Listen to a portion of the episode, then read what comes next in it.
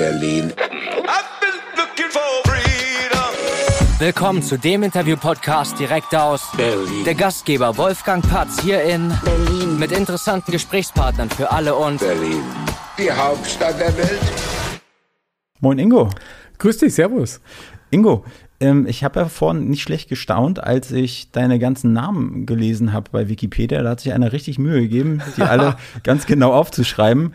Auf jeden Fall war da Wilfried dabei. Nee, Wilfried nicht. Wilfried wäre, nein, nein. Wäre auch okay, aber Ingo, äh, Ingo Nikolaus Werner Reinhard oder Reinhard Werner. Ich komme selber manchmal durcheinander. Wie kommt's? Naja, weil ich das erste Kind in einer größeren Familie war und jeder Onkel wollte irgendwie Pate werden und Ja. Paten kommen ja dann mit als Name in den Pass und von daher sind die alle drin gelandet, aber Ingo ist eigentlich von Anfang an Ja. der Name Nummer eins geblieben. Ist ja auch catchy, ne, Ingo? Aber ich meine, so wird man wahrscheinlich heute sein Kind auch nicht unbedingt nennen, genauso wie Wolfgang nicht. Ah, weiß ich nicht, Wolfgang finde ich ja, ich finde ja diese äh, alten Namen eigentlich auch ganz, Ja. äh, ganz cool.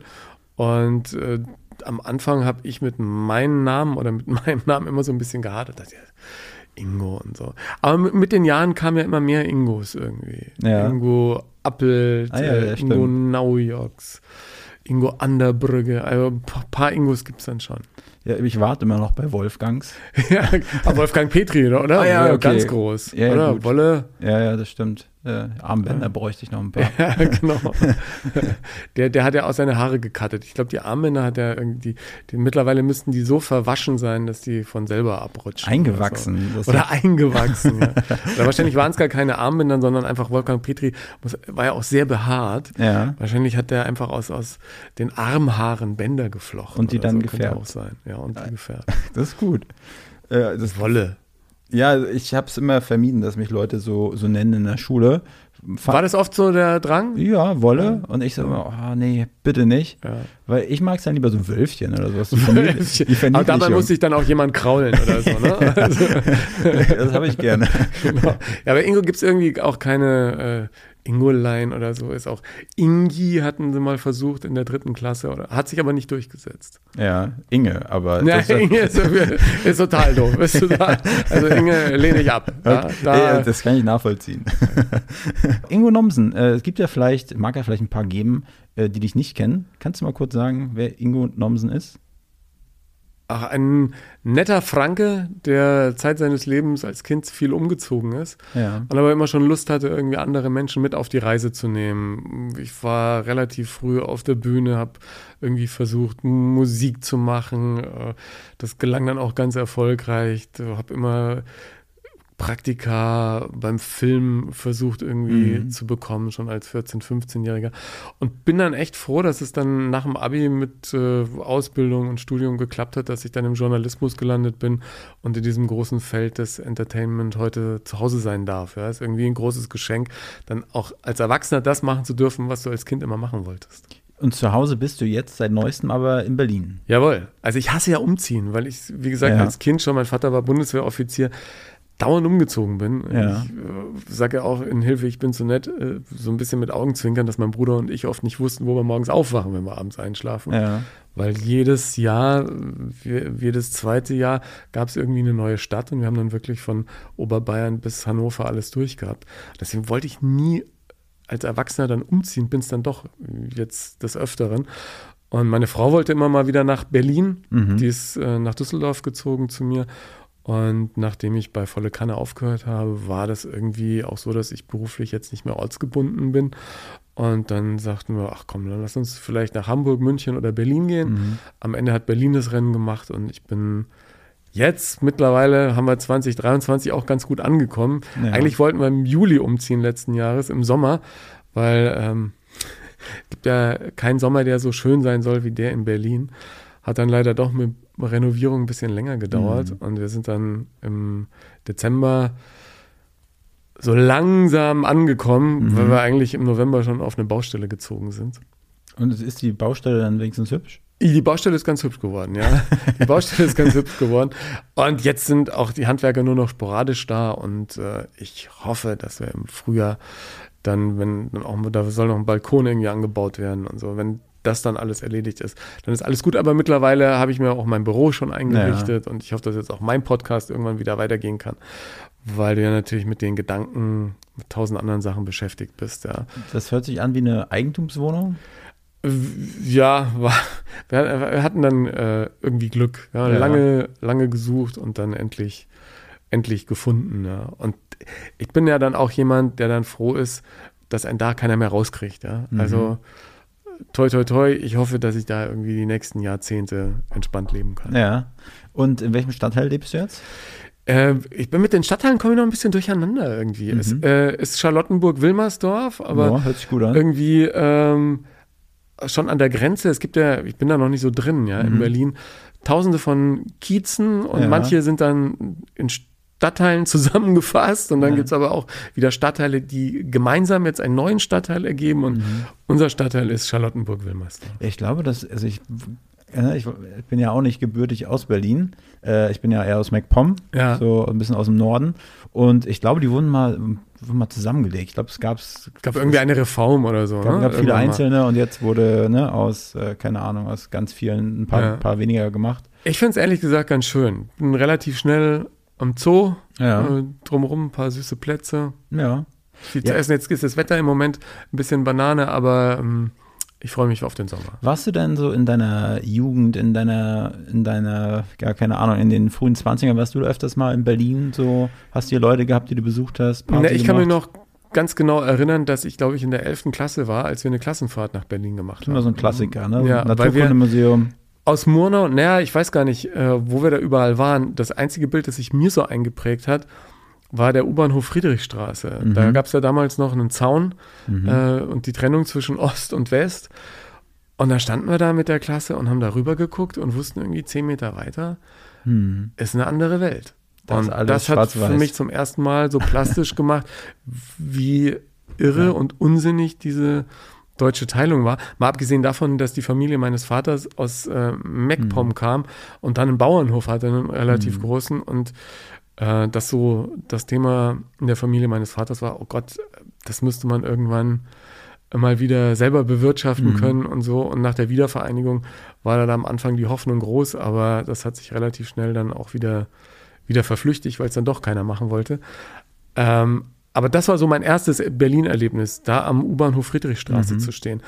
Und ich muss da jedes Mal dran denken, wenn ich da unten umsteige oder mhm. aussteige, oder oben aus der S-Bahn komme, weil der Quatsch Comedy Club ist ja ein paar Meter mhm. davon entfernt. Um die Ecke ist es auch das ZDF unter den Linden. Ich weiß gar nicht, in wie vielen Nächten ich da äh, entlang gelaufen bin, weil ich da auch gearbeitet habe und oft äh, in Hotels geschlafen habe. Also von daher ist der Berlin-Bezug bei mir immer da gewesen und ich habe immer die Gegend besonders gern gehabt. Mhm. Meine Frau wollte aber dahin, wo wir jetzt sind, also Charlottenburg-Wilmersdorf.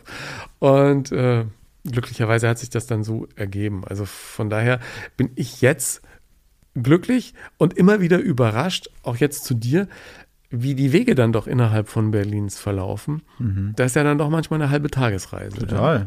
Also ich meine, das erklärt wahrscheinlich auch, warum Leute, gebürtige Berliner, die meinetwegen aus Charlottenburg kommen, noch nie einen Fuß nach Lichtenberg gesetzt haben, weil es einfach auch ein Stadtteil ist, fast wie eine Stadt.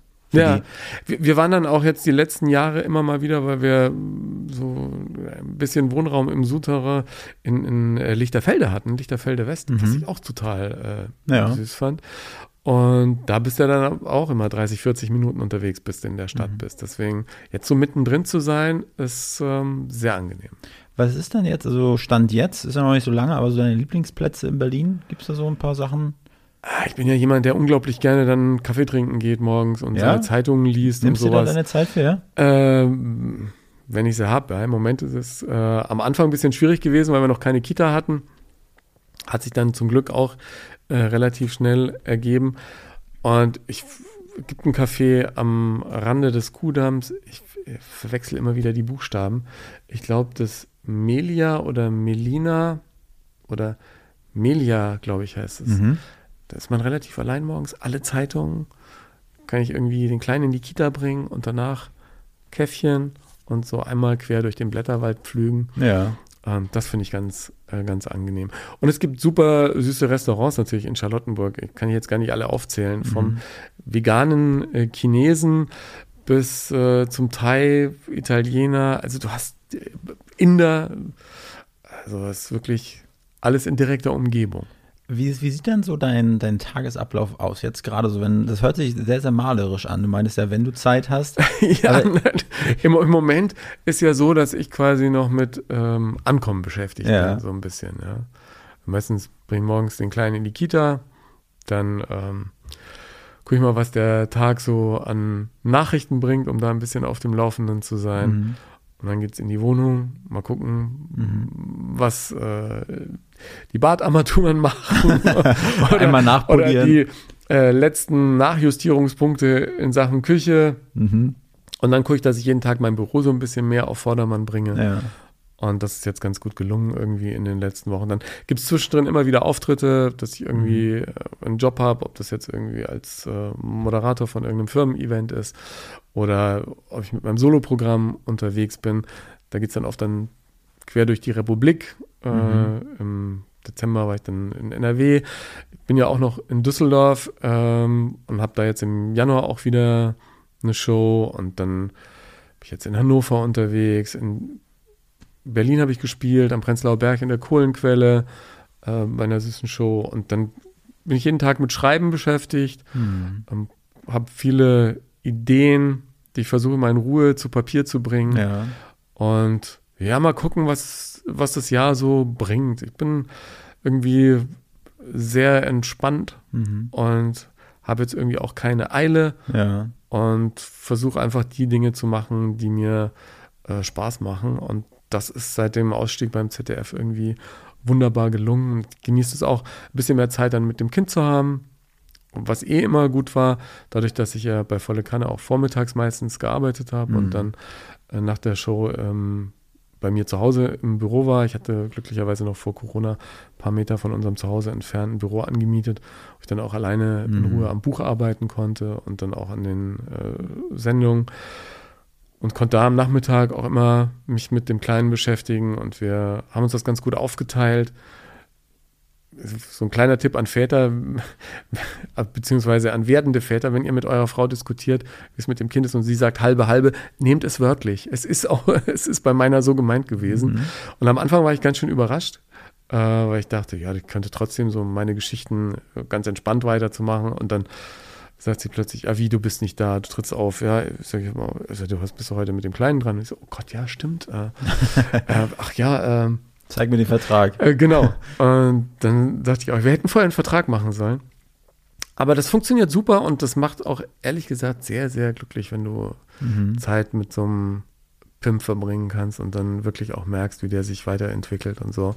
Und das ist äh, toll. Jetzt haben wir hier glücklicherweise auch eine Kita gefunden und von daher habe ich wieder ein bisschen mehr Freiheiten, genau wie meine Frau, um ein paar Dinge weiter anzuschieben und zu machen.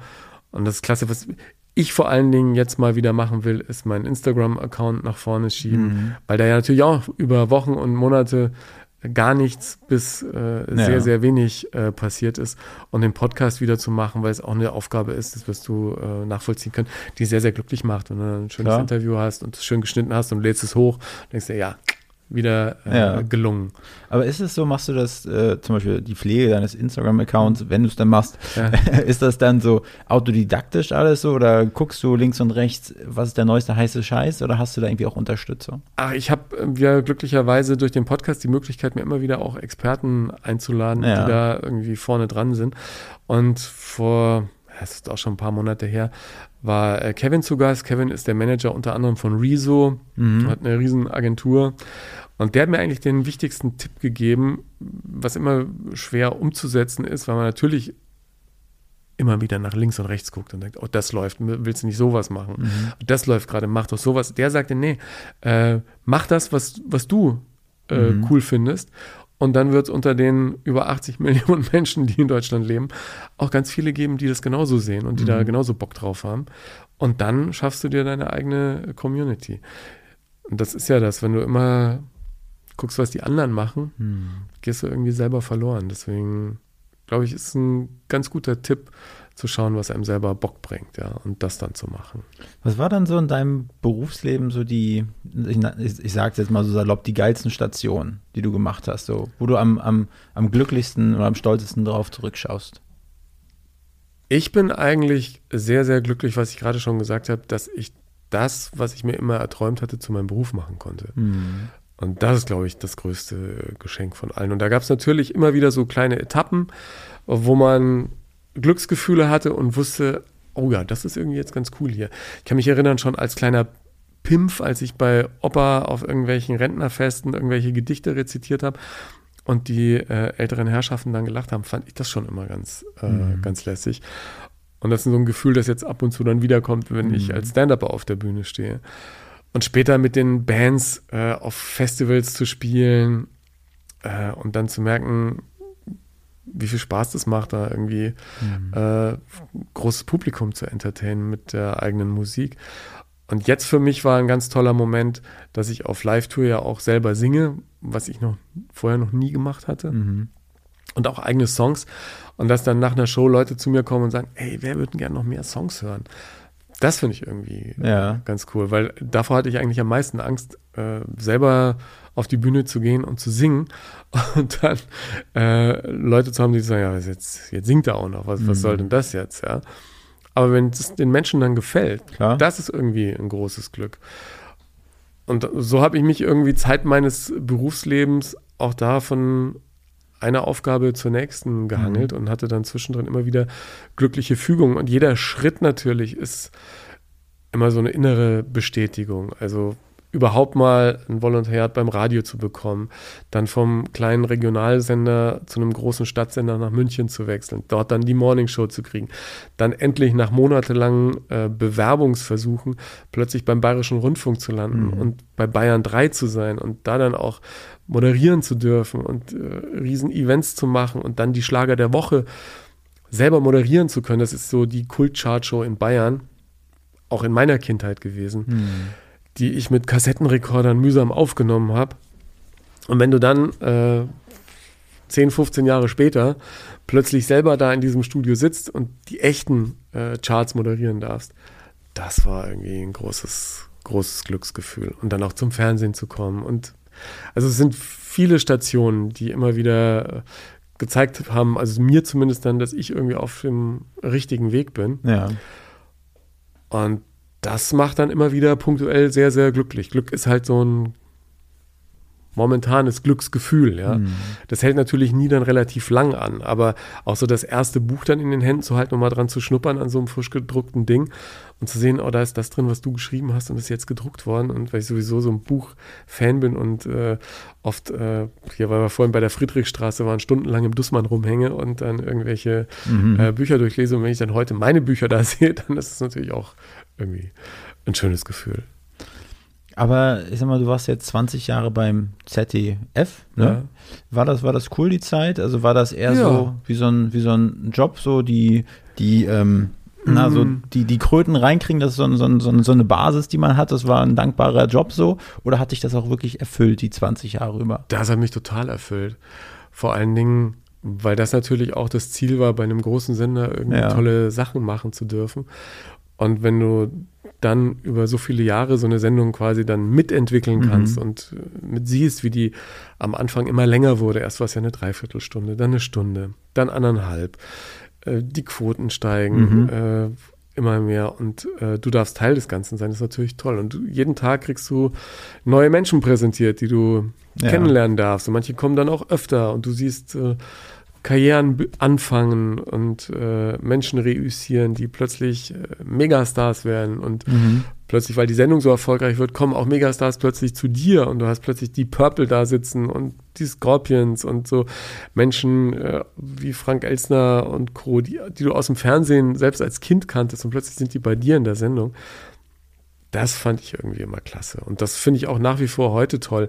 Menschen kennenlernen, zu können, die ich schon lange spannend finde mhm. oder vielleicht sogar schon als äh, Jugendlicher spannend fand.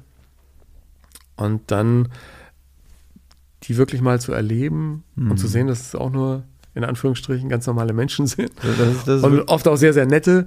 Äh, das ist äh, einfach cool. Das finde ich wirklich spannend. Das ist egal, wer es eigentlich ist. Ja. ist am, Ende, am Ende des Tages sind es halt alle wie du und ich. Ne? Ja. Äh, nur ja, mit, mit einem mehr gesegnet als der andere vielleicht. Ja, und auch vielleicht irgendwie fleißiger als, Ja. als viele andere oder auch mal in der richtigen äh, Position gewesen, zeigen zu können, was man kann oder vielleicht auch das nötige Quäntchen Glück und so. Und das ist toll, da kann man sich von ganz, ganz vielen Leuten eine Menge abschauen auch, ja, und, und viel lernen. Weil du gerade, kommt mir jetzt nochmal in den Sinn, gefragt hattest, was so die Momente waren, die einem besonders im Gedächtnis sind. Zum Beispiel die Einladung zu Harald Schmidt zur Late Night Show, ja, die Mhm. ich irgendwie auch in der Schule in Sat 1 geguckt habe, dann, als sie bei der ARD war, ähm, war ich dann auch mal zu Gast.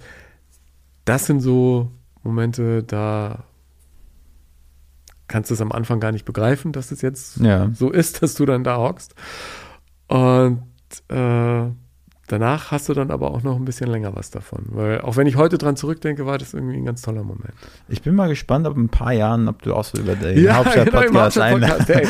Ja, aber ich, für, für mich ist das jetzt irgendwie perfekt, weil es ja quasi sozusagen ähm, mein äh, Welcome in der Hauptstadt ist. Ja, das ist gut. Deswegen, äh, also muss ich auch nicht wundern, wenn ich dann im Nachgang ab und zu noch bei dir anrufe, wenn ich irgendwas über die Hauptstadt wissen will, weil du musst ja dich wirklich auskennen. Kenne ich nicht. Ich versuche halt auch alles nur so zu erfragen und Ja. nicht, nicht alle sind so redselig wie du. Dem muss man vieles aus, den, aus der Nase ziehen. Hast du bei dir in deiner, in deiner ähm, Vergangenheit äh, als Fragensteller äh, auch viele Leute gehabt, die sich so Dinge eher aus der Nase äh, ziehen, äh, die Dinge aus der Nase ziehen lassen musstest? Oder ist das halt, wenn die irgendwie einen Bekanntheitsgrad haben, erzählen die alle ganz gerne? Ja, da sind ja dann auch Profis, ne? Ja. Die wissen dann ja auch schon, was irgendwie gefordert wird oder was sie irgendwie erzählen wollen auch. Mhm. Ähm, aber ich finde immer schön, wenn dann so in Anführungsstrichen private Momente entstehen, wenn man dann vielleicht vergisst, dass Mhm. da ein paar Kameras sind oder dass man jetzt auf einer Bühne ist. Ja, was ich immer ganz interessant finde, dass äh, nach irgendeiner Show oft Leute kommen und sagen, ähm, habe ich zu viel geredet? Und Mhm. sagst du, ey, es war ein Talk. Da ist Ja. äh, Reden eigentlich ähm, das Ding, ja. Also von daher äh, alles entspannt. Und was ich ganz interessant finde, ist auch gerade bei so Firmenveranstaltungen, wenn man dann im Vorfeld sich mit CEOs oder Führungspersonen, die dann auch im Rahmen äh, des Events auf der Bühne sozusagen was sagen sollen im Mhm. Gespräch, äh, wenn die dann vorher fragen, was soll ich denn und wie und äh, und man immer versucht, die zu beruhigen und zu sagen, es ist, geht die Welt nicht unter, wenn man mal was Falsches sagt. Und Ja. ähm, auch die, die vor der Bühne sitzen oder vor dem Fernseher oder vor dem Radio oder vor dem Podcast, das sind ja auch ganz normale Menschen, die wollen ja auch nur irgendwie Geschichten hören oder Ja. was wissen, Informationen haben. Also beißt einem ja keiner den Kopf ab, wenn man mal was Falsches Aber ich sag mal, den Moment kennt wahrscheinlich fast jeder, der uns jetzt hier zuhört oder hat ihn in seinem Leben schon mal erfahren, so, so ein typisches Blackout. Und wenn es nur von der Klasse ist Ja. und man wusste ganz genau, was man sagen will, auf einmal kriegt man kein Wort mehr raus und man macht nur R und M und stammelt. Wie gehst du mit sowas um? Also, dir passiert es wahrscheinlich seltener als anderen. Habe ich natürlich das Glück, irgendwie da ein paar tausend äh, Geschichten schon gemacht zu haben. Ja. Aber ich hatte das jetzt bei dem Wechsel in diese Rolle des Bühnenkünstlers und des Stand-Uppers, der auf die Bühne geht und Menschen einfach mit Geschichten unterhalten will und zum Lachen bringen will, dass ich da, als ich das ausprobiert habe auf vielen Open Mics, und das ist nach wie vor so, wenn du eine neue Geschichte ausprobierst, dass man die dann vielleicht vergisst und dann nicht weiß, wie es weitergeht. Und dann steht und denkt sich, ja, äh, äh, äh, ich denke mir zum Glück das eher nur. Weil ich glaube, es ist eine ganz große Qualität, wenn man auch Stille einfach mal aushalten kann. Mhm. Und das auch auf der Bühne. Wenn dann einfach mal nichts passiert. Und eine totale Spannung entsteht, weil keiner weiß, was, was sagt er jetzt als nächstes. Mhm.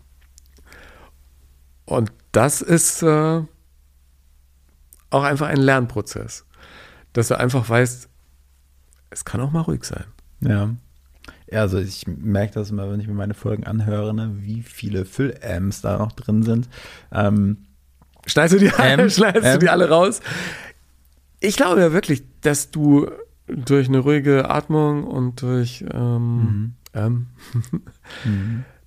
durch eine entspannte Herangehensweise viel davon vermeiden kannst, obwohl ich das natürlich auch nicht vermeiden kann. Und ich habe früher in den Podcasts bei mir alles immer rausgeschnitten, auch von Gästen. Und heute sage ich den Gästen, ich schneide am Anfang und am Ende und in der Zwischenzeit ist das so drauf, wie wir das sagen. Das ist in der Regel bei mir auch so, ja. Weil in einem Gespräch am Tisch oder beim Frühstück, da würde ja auch keiner Nee, absolut nicht. irgendwie sagen, ja, spul nochmal zurück, äh, das äh, machen wir wieder raus. Übrigens, äh, übrigens, genau. Jetzt, wenn man einmal drüber nachdenkt, es fällt einem jetzt dauernd auf. übrigens, wir hatten mal Anastasia Zamponidis bei uns und äh, ist ja eine Moderatorin von, von früher. Ja, ja aber äh, irgendwie eine Ja, wunderbare total, Moderatorin. total. Die hat dich auch ich hab- gelobt. Ja, Ja, die hatte ich gelobt. Wir haben, wir haben irgendwie äh, gesprochen. Wir hatten darüber gesprochen, dass also unsere, unsere Einladung steht ja schon ein bisschen länger aus Ja. hier in den Hauptstadt-Podcast.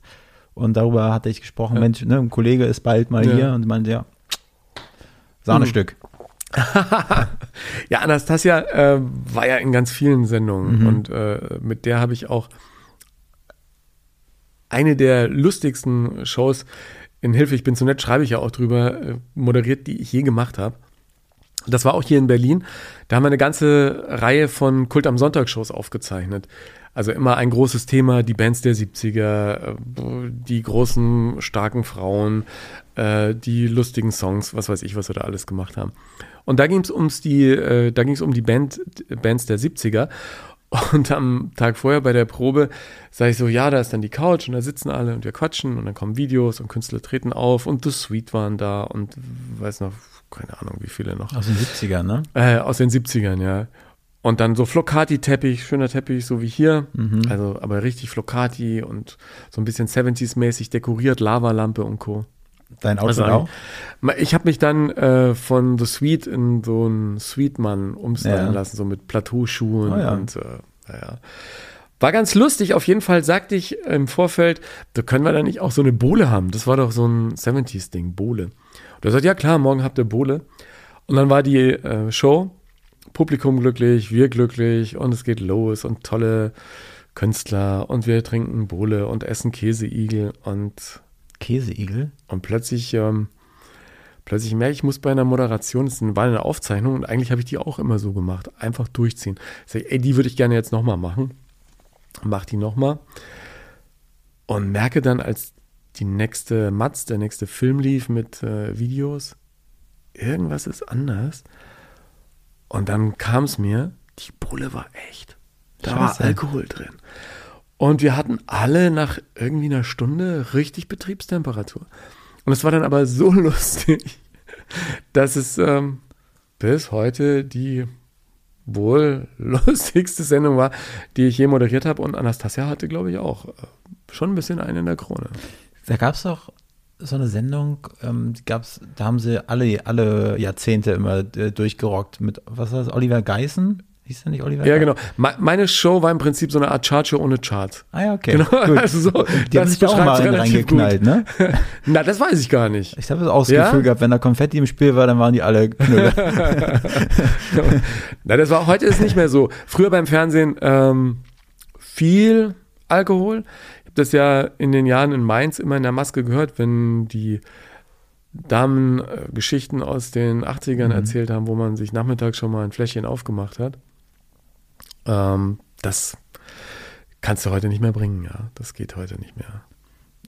ja, wenn man es nicht merkt. jetzt, würde ich jetzt sagen, ja. Wenn man es nicht merkt, ne? Außer jemand ist da wirklich sehr geübt. ja. soll früher sogar Nachrichtensprecher gegeben haben, die ohne eine bestimmte Betriebstemperatur äh, nicht vor die Kamera gegangen sind. ja. Ah, Ich könnte das ehrlich gesagt nicht.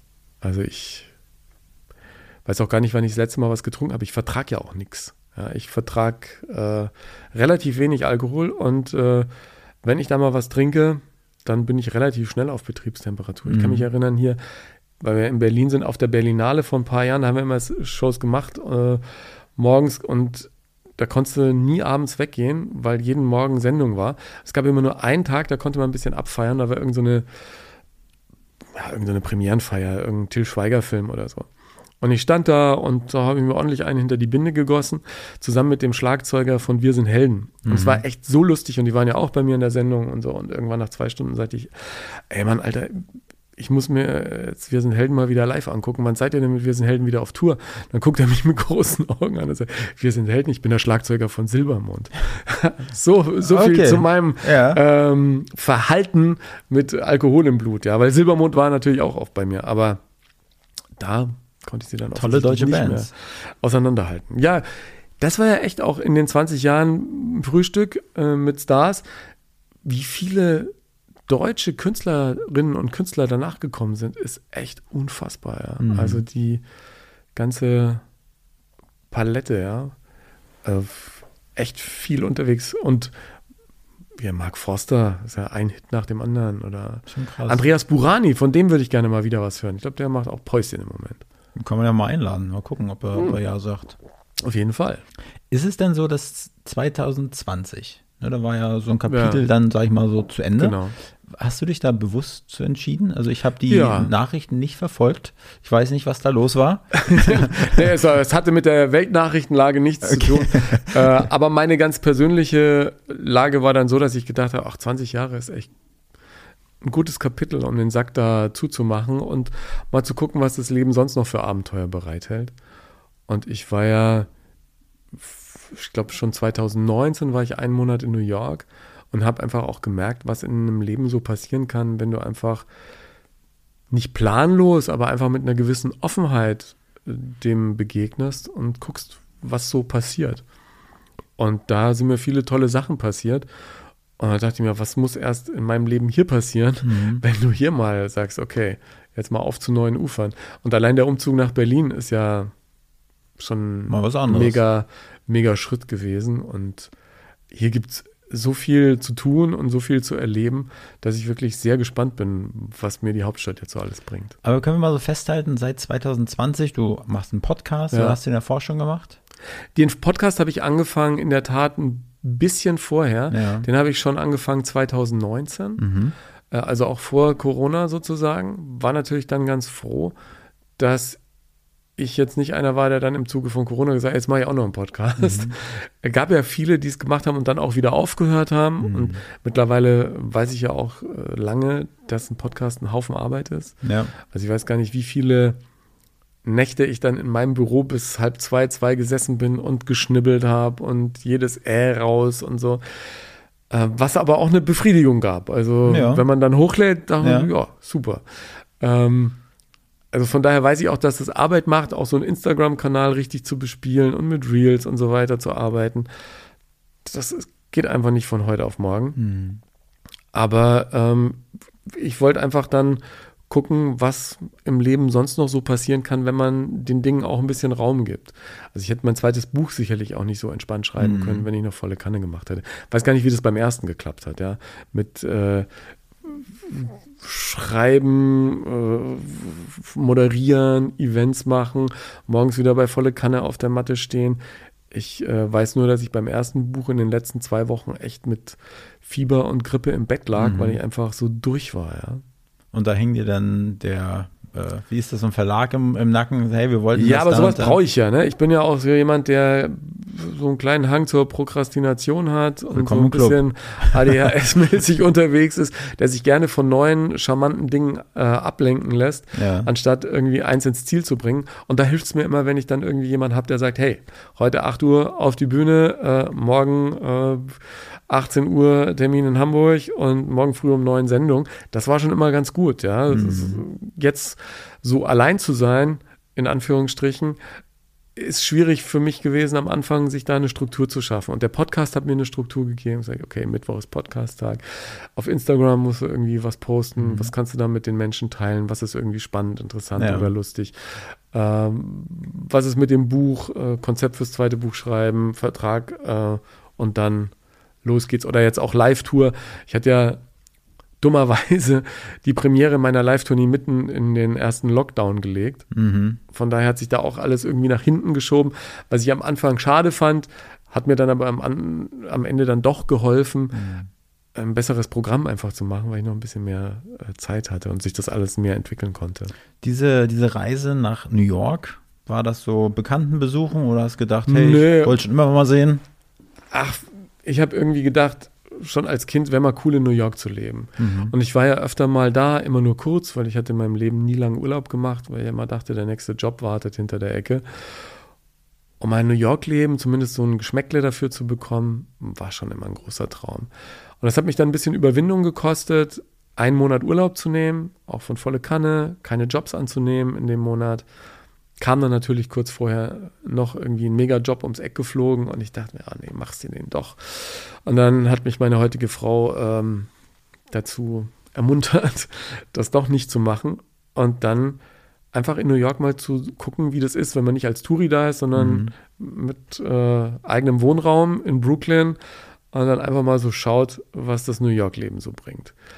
Und das war am Anfang cool, einfach mal so sich reinfallen zu lassen in dieses Leben und dann nach einer Woche zu gucken, oh, was es denn hier alles? Hier kann man ja alles Mögliche lernen. Da sind ja ganz viele Lehrer, ob das jetzt Performing ist, Schauspiel, Drehbuch schreiben, äh, Storytelling, Comedy Writing. Und dann habe ich alles Mögliche aufgesaugt und bin da jeden Tag mhm. nach Manhattan gefahren, habe Workshops gemacht, Seminare und in einem Comedy-Workshop sagte dann der Dozent, wir haben am Freitag hier eine Comedy-Show. Ist ja ganz cool, wenn du da mal deine fünf bis sieben Minuten machst. Willst du? Und ich dachte, oh ja klar, mach ich mal. Und das war dann der Gotham Comedy Club, so ein alteingesessener Comedy Club. Mhm. Glücklicherweise durfte ich meinen Auftritt auch filmen, der ist auch auf meiner Homepage jetzt. Und das ist ganz gut gelaufen. Und dann sagte nach dem Auftritt jemand, ey, ich habe morgen noch eine Comedy-Show in einem anderen Club, magst du da nicht auch auftreten? Und dann bin ich plötzlich jeden Tag aufgetreten in Manhattan. Und dachte mir, ist ja schon irgendwie äh, cool, als jemand, der in Deutschland ähm, Fernsehsendungen moderiert ja. und äh, irgendwelche Veranstaltungen. Äh, bist jetzt plötzlich hier Comedian. Und das hatte auch keinen gestört, dass ich eigentlich Journalist bin oder so. Ich sagte, nee, Hauptsache lustig. Und hast du damit nett. gespielt? Also nee, gar nicht. Shows? Das hat, war überhaupt nicht Thema. Also, dass, dass ich bekannter Deutscher bist? Nee, das war, ich habe einfach nur gesagt, I'm Ingo from Germany and I'm trying to be funny. Also ich mhm. versuche jetzt mal lustig zu sein. Fanden die dann alle schon ganz lustig. Und ich habe einfach so meinen Blick auf New York geschildert und das versucht, äh, möglichst amüsant zu machen. das hast du in diesem Workshop, habt ihr diese fünf bis sieben Minuten zusammengetragen? Genau, in, in so Comedy-Writing-Workshops sind dann immer so 15 mhm. Comedians oder Comedians, ähm, New Yorkerinnen und New Yorker, die auch als Comedian arbeiten, die mhm. sich ja mhm. ständig fortbilden. Und da geht man dann immer vor die Klasse, muss man das vortragen, was man so geschrieben hat. Und dann sagen die, ach ja, ganz lustig oder ah, da will ich nochmal dran arbeiten und das ist irgendwie nix. Mhm. Und die Sachen, die ganz gut funktionieren, packt man dann zusammen mhm. in so ein kleines Set. Ja.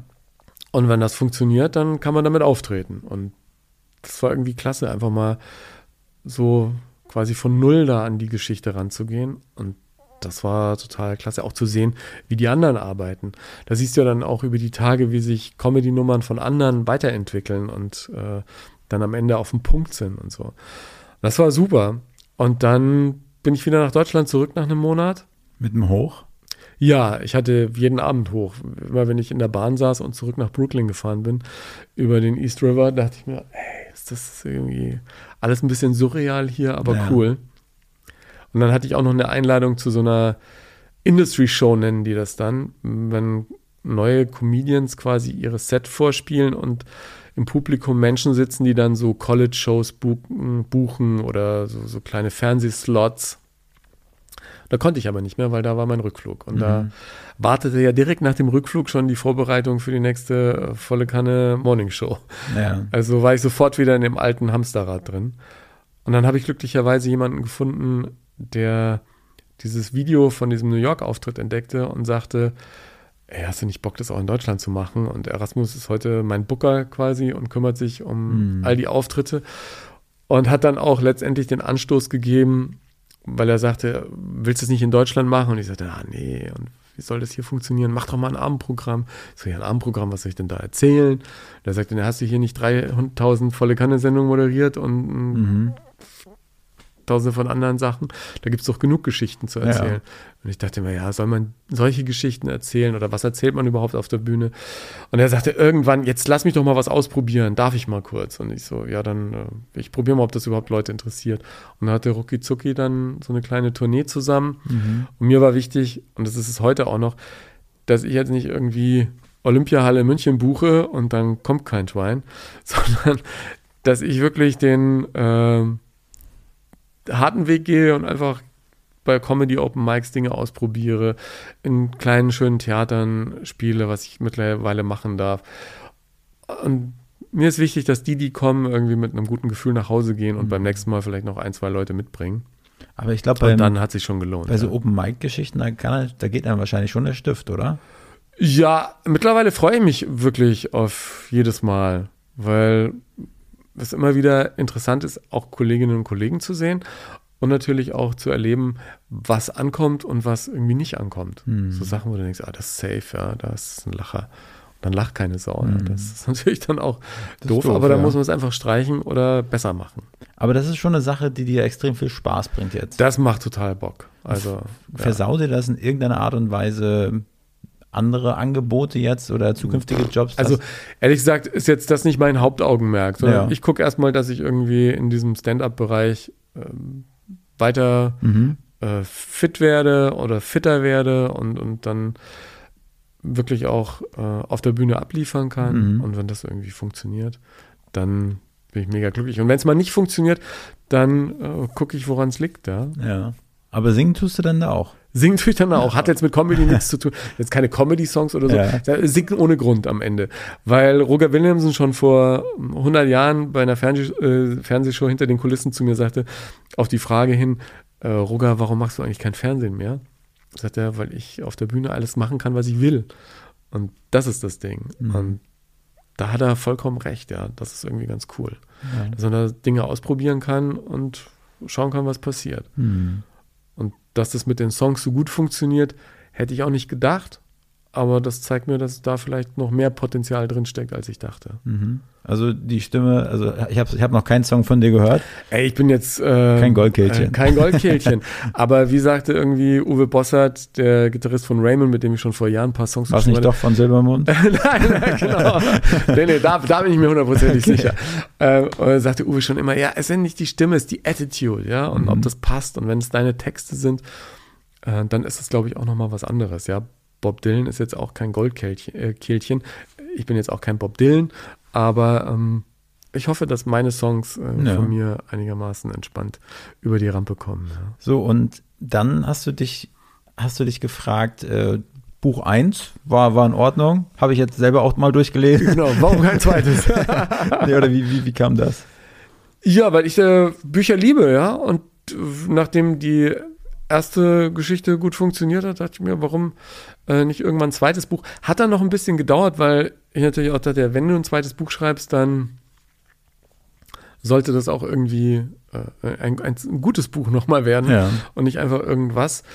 Und dann kam irgendwann ein Verlag und sagte, willst du nicht eine Biografie schreiben? Und dann dachte ich, ach, Biografie alleine ist vielleicht jetzt noch nicht äh, mhm. so, so das Ding und habe überlegt, was, was könnte so die Herangehensweise sein. Und dann ist mir nochmal ganz bewusst vor Augen geführt worden, als ich so aufschrieb, was ich so erlebt hatte, wie sich mein Leben so entwickelt hatte in den letzten Jahren.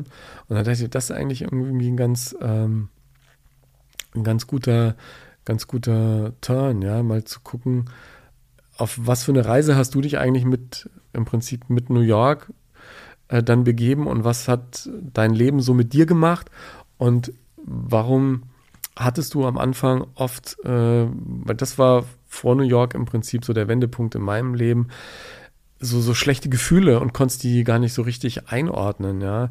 Weil sich selber mit seinem eigenen Leben zu beschäftigen, das fällt uns ja allen ein bisschen schwer, ja. Also, ja. das ist ja irgendwie, ach, sich über sich selbst Gedanken machen, warum und wieso und weshalb. Und bei mir war das so, das war ja auch im Prinzip die Initialzündung dann, sich diesen Monat New York freizuschaufeln und mal sich um die eigenen Träume zu kümmern, der Tod meines Vaters. Der starb und ich war dabei und dann plötzlich merkst du, okay, äh, dieses Leben ist wirklich irgendwann für uns alle zu Ende. Sogar für einen der Menschen, von denen du dachtest, die würden nie gehen, ja. Und dann sitzt du daneben, wie dein Vater stirbt und denkst dir, oh ja, jetzt ist es vorbei. Ja, und mir kam dann so in den Sinn, was mein Vater so aus seinem Leben gemacht hatte. Der sollte immer Landwirt werden, weil wir einen Bauernhof äh, im Osten hatten, in MacPom, der im Zuge des Zweiten Weltkrieges ähm, geräumt wurde, ja, und mhm. Oma musste fliehen mit allen Kindern. Mein Vater sollte dann irgendwann derjenige sein, der den Hof wieder bewirtschaftet. Er wollte aber lieber Abi machen und hat nach der Lehre Abi gemacht, hat studiert, ist zur Bundeswehr gegangen, hat seinen Traum verwirklicht von der eigenen Familie und so. Und ich saß da am Totenbett meines Vaters und dachte mir, was hast du eigentlich aus deinem Leben irgendwie äh, gemacht? Und die Gedanken kamen dann in den Wochen nach dem Tod meines Vaters immer wieder. Und dann dachte ich, ja, du bist eigentlich in dem Traumberuf Moderator sein, äh, sehr erfolgreich, aber ansonsten hattest du ja noch ein paar andere Sachen, von denen du geträumt hattest. Du wolltest ein Buch schreiben, du wolltest mal in New York wohnen, du wolltest mal eine Familie haben. Was ist damit passiert? Mhm. Und das hat in mir selber viel ausgelöst. Und plötzlich wusste ich auch, warum ich eben schon in den Jahren davor immer wieder so Momente hatte, so hart am Rande des Burnout, wo ich zu Hause lag und dachte, ja, ist cool, du gehst, machst morgen wieder eine Fernsehsendung, die ein paar Millionen sehen, aber irgendwie richtig glücklich bist du manchmal auch nicht, ja. Mhm. Und dann dachte ich mir, es muss sich was ändern, ja. Ich muss jetzt auch mal wieder netter zu mir selbst mhm. sein und deswegen kam auch dieser Titel Hilfe, ich bin äh, zu nett, weil Frank Elstner poppte dann auch im Zuge des Buches wieder auf, schon in den 90ern mal bei einem Casting zu mir und sagte, Herr Nomsen, ja, moderieren, okay, aber richtig Karriere, Sie sind einfach viel zu nett dafür.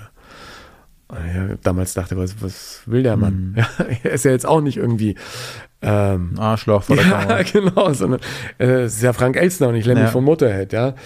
Ähm, aber es hat dann trotzdem ganz gut geklappt mit dem Fernsehen, äh, trotz äh, mhm. Frank Elsners Aussage von damals. Witzigerweise schrieb er mir, nachdem ich ihm das Buch geschickt hatte, äh, dass seine Frau zu ihm auch immer sagt, er sei zu nett. Also von daher äh, schloss sich da irgendwie so ein kleiner Kreis. Na, ich habe also versucht, im Nachgang des Todes meines Vaters meinen Träumen wieder ein bisschen mehr Raum zu geben. Und das hat irgendwie ganz gut funktioniert. Und ich fand das dann auch eine ganz gute Klammer für das Buch um mit meinem Weg vielleicht auch anderen mal zu zeigen, äh, was in so einem Leben passieren kann, wenn man es einfach passieren lässt und welche Türen sich im Leben plötzlich öffnen, wenn man selber mhm. äh, plötzlich offen dafür ist und nicht nur in der einen Geschichte drin hängt, in so einem Hamsterrad. Da muss man einfach ab und zu mal auf die Seite treten und mal gucken, was wollte man selber mal vom Leben haben, ja? Und was waren so die Träume, mit denen man selbst ins Leben gestartet ist? Was hast du da so für Feedback von Leuten bekommen, denen du sozusagen das dann gesagt hast oder die es gemerkt haben, hey, da ändert sich jetzt eine Menge bei, bei Ingo im Leben und der es, tickt auf einmal anders? Ja, es war total interessant, dass erstens im direkten Umgang, also das fing dann schon damit an, äh, als äh, mein Vater gestorben war, im, sich mit sich selber zu beschäftigen, macht einen einfach ein bisschen feinfühliger für, für Dinge, die in einem selber passieren. Und plötzlich wirst du auch empathischer für Dinge, die in anderen passieren. Und das fällt anderen auf. Und dann sagen Menschen in deinem Umfeld plötzlich, sag mal, Ingo, ähm, du bist irgendwie anders. Und ich wusste am Anfang gar nichts damit anzufangen. Und das erschloss sich mir dann erst im weiteren äh, Verlauf, ja, dass eben, wenn du dich veränderst, sich auch dein Verhalten anderen gegenüber ändert. Und plötzlich ändert sich deine komplette Welt. Mhm. Und vor einem Jahr oder ja genau, letztes Jahr im Sommer bei einer Fernsehshow hinter den Kulissen sagte meine alte Kostümbildnerin von den Kult am Sonntag ZDF-Shows, die ich da traf, plötzlich, Ingo, du bist bist ein ganz anderer Mensch geworden. Bist ja noch netter als vorher. nein, nein. Und ich dachte, ja, äh, was, was meint ihr eigentlich? Aber ich dachte, ja, natürlich, Erika. Ich, ich habe mich verändert. Ich bin, bin Vater geworden. Ich habe eine Familie. Äh, ich bin bei Volle Kanne ausgestiegen. Äh, es hat sich unglaublich viel verändert. Und das hat sich verändert, weil ich mich verändert habe.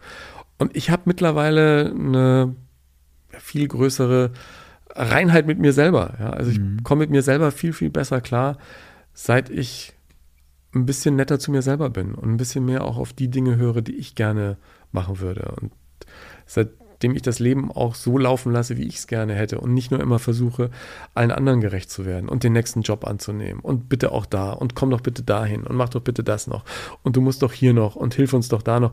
Und ich war immer irgendwie äh, gefangen, allen anderen gegenüber nett sein zu wollen mhm. und habe mich dabei selber irgendwie ein bisschen verloren und bin auf der Strecke geblieben.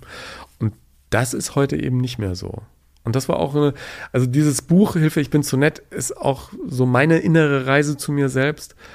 Und ich bin da anders rausgekommen, als ich reingegangen bin. Und die Vorstellung, volle Kanne aufzugeben und dieses Engagement beim ZDF, das ja mein, meine Basis war für alles mhm. andere in meinem Leben, die ist ehrlich gesagt erst im Zuge des Buches dann auch gereift. Also wenn du es dann wirklich aufschreibst, dein Leben und äh, guckst, was so passiert ist und was passieren soll und welche Träume und Wünsche du hast und denkst, ja, da brauchst du aber Zeit und Muße dafür. Und dafür war es wichtig, da dem ZDF auch erstmal Lebewohl zu sagen. Mhm. Ich dachte, da kommt auch nie wieder was. Aber äh, mittlerweile habe ich ja auch wieder viel Fernsehen gemacht, habe für RTL dieses Viva la Diva gemacht, äh, wo ich früher auch dachte, ey, sowas, ähm, Männer in Frauenkleidern Ja. und äh, da so eine Drag-Nummer. In dem Moment, als die Anfrage kam, dachte ich mir, ja, why not? Mhm. Mal gucken, was passiert. Und das ist irgendwie äh, eine tolle Geschichte gewesen. Das hat total viel Spaß gemacht und fand ich auch eine wichtige Geschichte. Ja, und ich meine, da waren ja auch einige Hochkaräter dabei, ne? Ja. hier. Also, und die äh, Feedbacks waren natürlich auch Ja. toll. Dass du danach auf Instagram von Männern, die im Drag machen, auch irgendwie fette Likes bekommst und wirklich auch ganz berührende Nachrichten. Sagen, ist toll, dass da jemand sagt, hey, wir sind doch auch ganz normal, wir haben einfach nur ein anderes Hobby, wir, wir sind halt einfach anders als andere. Aber das muss doch okay sein, das ist ja klar, äh, muss, das, muss das okay sein. Und es ist auch toll, dass man eben mit seiner eigenen Geschichte und dem, was man macht, ob das jetzt bei so einer Show ist oder auch mit einem Buch, einfach schafft, andere Menschen zu erreichen. Also ich habe nach Hilfe, ich bin zu nett, so viele Mails bekommen von der Geschäftsführerin eines großen Unternehmens, die sagt, oh Gott, das war jetzt für mich das Zünglein an der Waage, das Buch hat es fast zum Überlaufen gebracht, ich werde jetzt auch mal ein bisschen mehr an mich denken. Bis hin zur äh, Kickbox-Weltmeisterin, die mir auf Insta äh, postete, oh Gott, das Buch kam zum genau richtigen Zeitpunkt, vielen Dank. Und ich mir denke, ey, dass das so einen Impact hätt, äh, hätte, Ja. habe ich nie gedacht, ja. Ich glaube, viele befinden sich ja auch einfach in dem Hamsterrad, von dem du gesprochen hast. Viele denken oder denken sich, ja Mensch, ist der irgendwo bekloppt, ne? Der hat da sein Engagement aufgegeben. Das ist das, wovon irgendwie hundert, hunderte oder tausende äh, träumen. Aber ich meine, man kommt irgendwann in die Situation, dass man das dann doch, wie du gerade geschildert hast, hinterfragt. Ja. Und dann kommt dann vor, okay, ist das denn alles, ne? Genau, mal, ist das alles oder gibt es nicht noch Mehr, ja. gibt's nicht noch mehr? ja. Und vor allen Dingen gibt es nicht auch viele, viele andere Dinge, Mhm. die einfach gar nicht an die Oberfläche kommen, weil die ganze Zeit nur eine Geschichte dein Leben im Griff hat. Und wie sehr man dann aber doch glücklich mit den neuen Dingen ist, obwohl es nicht so viel Aufmerksamkeit von außen kriegt, wie das, was man vorher gemacht hat. Das ist, glaube ich, nochmal so ein. Ja, das ist natürlich auch. Also, ich muss jetzt heute nicht mehr auf jede äh, Party Mhm. und auf jeden roten Teppich und auch nicht mehr jede Fernsehshow moderieren. Es ist irgendwie ein gutes Gefühl zu wissen, dass man das macht, worauf man Bock hat. Mhm. Und äh, wenn man Lust auf irgendwas hat, dann macht man es. Und wenn nicht, dann eben nicht. Und so kannst du natürlich auch mit viel mehr Zeit und Energie einfach die Dinge verfolgen, die dir wirklich wichtig sind. Mhm. Also wenn ich heute an Ideen schraube, dann, dann weiß ich, ich kann da alles reinlegen und ich kann das nicht irgendwie einfach so ein bisschen nebenbei machen. Und ich glaube, dann ist auch die Chance einfach höher, dass es was wird. Also dass es irgendwann verwirklicht werden kann. Ja. Ist Berlin jetzt gerade dein New York? Also so ein bisschen. Finde ich spannend, dass du das sagst. Ähm, ja, auf der anderen Seite wird mich Berlin jetzt auch so schnell nicht mehr los. Ja. Das, äh, das ist jetzt schon mal gesetzt. Wilmersdorfer passt auf. Äh, ja. Ja, ich finde es. Also ich genieße es total. Also ich gehe aus der Tür raus und fall dreimal um und bin irgendwie am Breitscheidplatz oder Fall dreimal um, ja. das ist irgendwie. Also so zentral war ich in München, ja, als ich in München Mhm. studiert habe äh, oder beim Radio gearbeitet habe, da war ich dann auch relativ äh, zentral. Aber Berlin ist schon ein bisschen anders als München. Ja, Ja. ja, habe ich mir sagen Das lassen. ist, ja, das ist schon so, die Leute sind ähm, ja so ein bisschen hemdsärmlicher, aber Mhm. auch irgendwie sehr nett. Berlin war auch nur nett zu uns. Also, als hätten die alle vorher mein Buch gelesen. Es war bei den Behörden mit Anmelden alles easy. Wir haben irgendwie schnell alle Bescheinigungen gehabt. Wir haben äh, dann doch irgendwie relativ fix auch eine Kita gefunden, die um die Ecke ist. Das ist alles, alles cool. So könnte es gerne weitergehen.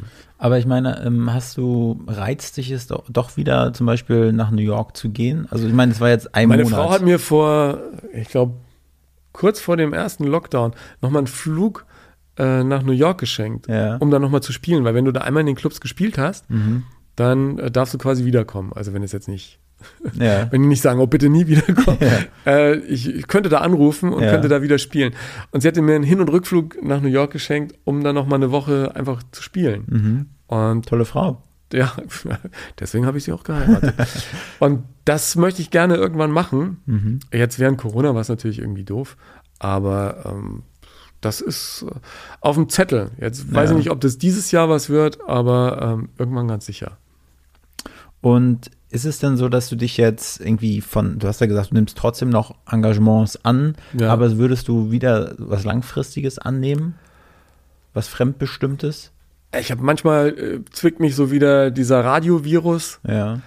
und jetzt im Bikini ist ja auch ein Studio vom RBB. Mhm. Das wäre schon auch lässig hier. Abends mal so ein bisschen Radio machen, fände ich irgendwie, glaube ich, auch ganz cool. Und auf der anderen Seite bist du dann natürlich wieder, hast du wieder deine Radiowochen. Ich weiß ja, wie das bei mir beim Radio bei Bayern 3 am Ende war.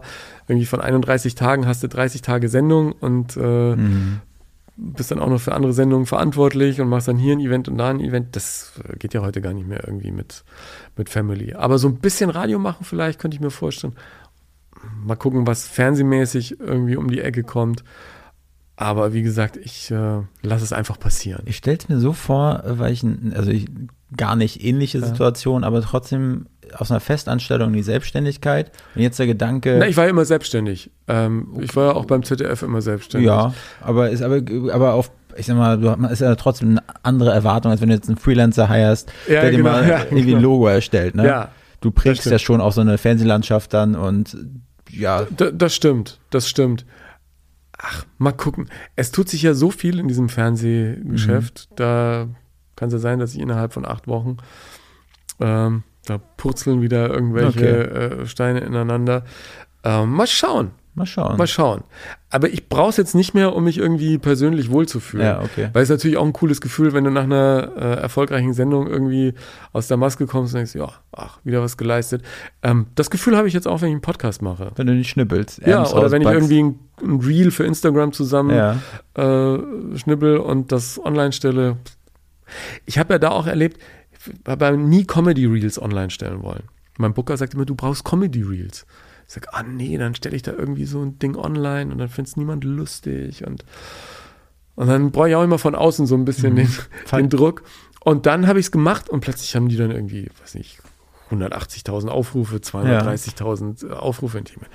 Gott, ja, so, so übel war es dann doch nicht. Vielleicht können wir ja äh, eine, ein Wheel zu diesem äh, Podcast machen. Du schickst mir ein Video, wie du dreimal bis zum Breitscheidplatz hinfällst. ja, genau. Und dann äh, Da haben wir beim besseren Wetter gerne, ja, Ja. aber hier bei dem Regen, sorry, ist leider, ist leider nicht möglich. Und dann Ja, hinterlegen wir das mit dem, was wie du es gesagt hast. Genau. Finde ich, finde ich spannend. genau.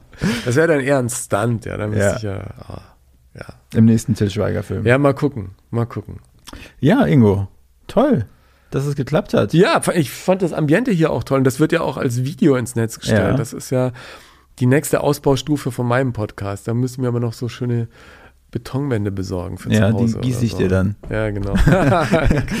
Also Ingo, äh, eine letzte Frage für den Podcast. ja, Möchte ich mir noch ähm, von, ne, Ja. darfst du mir noch beantworten. Ähm, und zwar, wen du gerne als nächsten Gast hier sitzen sehen würdest. Oh, wenn ich gerne hier sitzen sehen würde. Wen du lauschen wollen würdest. In Berlin fallen mir ja so 100.000 Leute ein.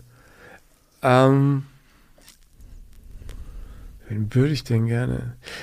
Ist ja auch so ein.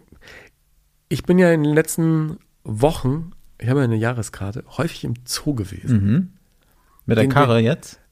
Mit was? Mit der, also Karre, mit der Mit der- Kinderkarre? Ja, er kann ja schon selber laufen, ne? Aber ich bin im äh, Tierpark gewesen, der ist ja im Osten ein bisschen größer Ja. noch. Und hab, äh, weil ich dachte, er kann ja laufen. Der ist ja noch größer als der Zoo hier, ne?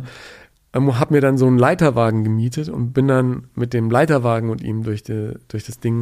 Und da hat leider auch geregnet. Das war auch ein äh, sehr lustiger Ausflug. Aber den Zoodirektor von Berlin, oder gibt es so einen, so einen Oberzoo-Chef von allen Zoos? Weil das finde ich mega spannend. Es gab ja auch letztes Jahr die Vogelgrippe und plötzlich mussten die das Ding schließen, ja. Guck mal, wie man Dreijährigen dann Vogelgrippe erklärt. Ja. Haben die jetzt, Gri ah, die haben jetzt Grippe. Hühnchen, das niest. Kommt da, kommt da der, kommt da der Arzt. Was äh, haben wir uns angesteckt? Nein. Ja. und, und, und. Also das, äh, ich finde den, den Zoo und den Tierpark, ey, finde ich mega spannend. Vor allem, Mhm. was da gerade an neuen äh, Projekten passiert. Welche Frage darf ich ihm stellen oder ihr? wie die es schaffen, trotz, also es ist ja ein Riesenapparat, das Ding so zu machen, dass es, wie ich finde, eine sehr familiäre Atmosphäre hat und auch was die Preisgestaltung im Inneren angeht, echt noch normal ist. Also ich glaube, im, im Münchner Zoo, ey, da wirst du ja arm, wenn du einmal mit äh, Familie durchgehst. Die haben da irgendwie ein, ein gutes Gefüge. Und es ist eine, wie ich finde, super familiäre Atmosphäre. Wir haben auch bei jedem Zoobesuch mit irgendwelchen Tierpflegerinnen oder Pflegern gequatscht. Das war sehr, sehr kuschelig. Aber vielleicht macht man das auch aus der Haltung heraus, ich habe jetzt eine Jahreskarte, ich komme öfter. Ja. Dann auch mal ganz anders. Aber Jahreskarte kann ich nur empfehlen. Okay.